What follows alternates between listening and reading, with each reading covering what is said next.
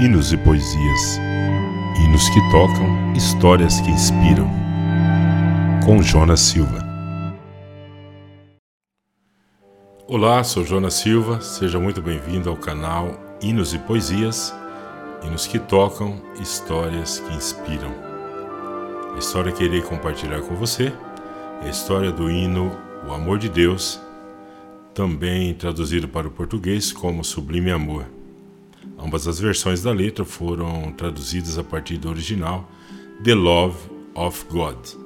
Acompanhe comigo essa história inspiradora. Frederick Lehmann nasceu na Alemanha. Sua família migrou para os Estados Unidos quando ele tinha 4 anos, instalando-se em uma cabana de madeira de apenas um cômodo. Frederick Lehmann tornou-se cristão ainda criança na idade de 27 anos, ele entrou para o ministério cristão. Por um tempo, ele foi um pregador itinerante, viajando a cavalo e charrete entre as comunidades. Anos mais tarde, ele se tornou pastor e editor de música. Seu trabalho e as condições econômicas de sua época permitiu tornar-se um empresário bem-sucedido. No entanto, uma onda de instabilidade econômica fez com que perdesse tudo.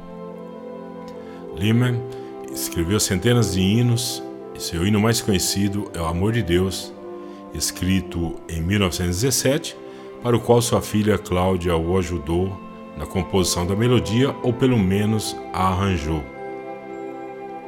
O propósito de Deus para nossas vidas é algo tão sublime que eu e você nunca entenderemos por completo. Isto nos remete a pensar em como Deus permitiu as circunstâncias na vida de Frederic Lehman para que eu e você fôssemos abençoados com este hino. Frederic Martin Lima, enquanto empresário bem-sucedido no estado da Califórnia, não lhe faltava nada. No entanto, a estabilidade econômica fez com que perdesse tudo.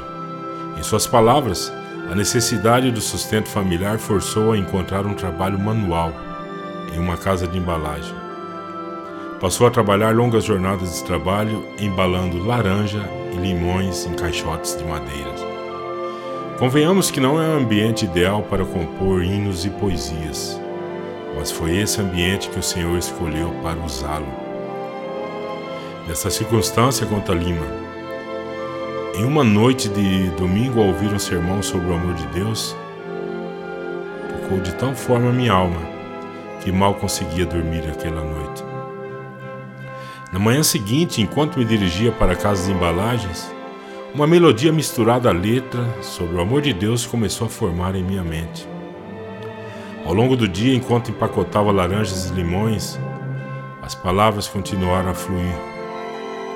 Durante os intervalos de descanso no trabalho, peguei um pedaço de papel e, sentado sobre uma caixa de limão vazia empurrada contra a parede, e com um toco de lápis comecei a escrever as palavras. Mal podia esperar para chegar em casa e continuar a escrever essas palavras. Ao chegar em casa, ele correu para o seu velho piano vertical e começou a tocar e compor aquela melodia. De posse do papel que rabiscara a letra, começou a encaixar como uma métrica perfeita e divina. O refrão nasce então do sermão de domingo que ainda ardia em seu coração. Ele logo terminou duas estrofes e a melodia para acompanhá-las. Mas agora o que ele deveria fazer? Já que naquela época uma música precisava ter pelo menos três estrofes para ser considerada completa. Ele tentou e tentou inventar uma terceira estrofe, mas sem sucesso. As palavras simplesmente não se encaixavam. Foi então que se lembrou de um poema que alguém lhe dera alguns anos antes. Procurando entre seus livros e anotações, ele encontrou o poema impresso em um cartão que ele havia usado como marcador de páginas.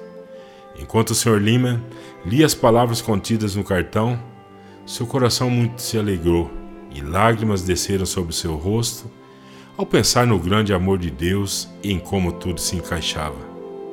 A escrita na parte inferior do cartão dizia assim: Essas palavras foram encontradas escritas na parede de uma cela de uma prisão há cerca de 200 anos.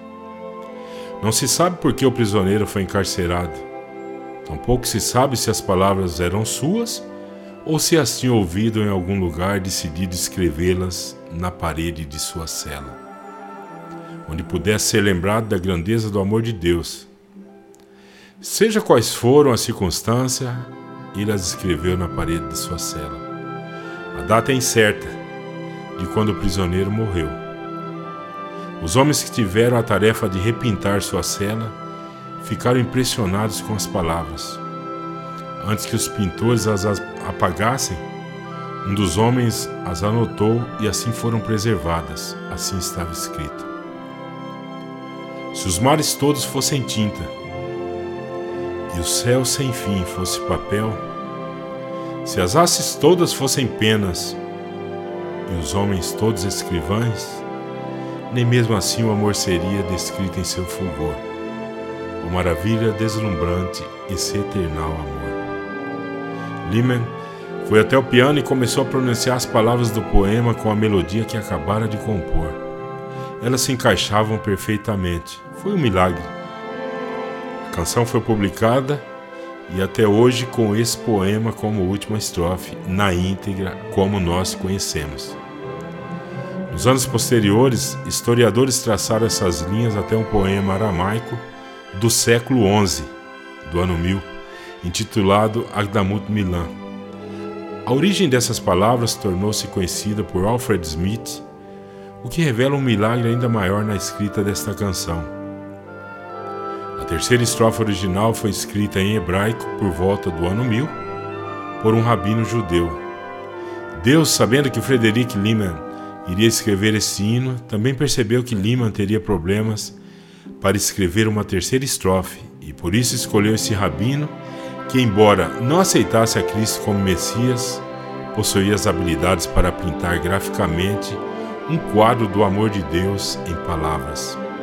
Ele preservaria essas palavras e centenas de anos depois mandaria traduzi-las por esse prisioneiro para uma língua que ainda não existia, ou seja, o inglês. A história deste hino faz nos entender que de fato o amor de Deus vai do topo da montanha ao mais profundo vale, ou até mesmo na escuridão de uma cela de prisão. Essas palavras do amor de Deus viajaram de um rabino judeu, através dos séculos, a um escritor de hinos gentil, e agora a todos os cristãos, a mim e a você. As palavras viajaram do aramaico ao alemão, ao inglês, ao português e muito mais. O amor de Deus não conhece limites, nem tribo, nem posição social. É muito maior do que qualquer um poderia dizer.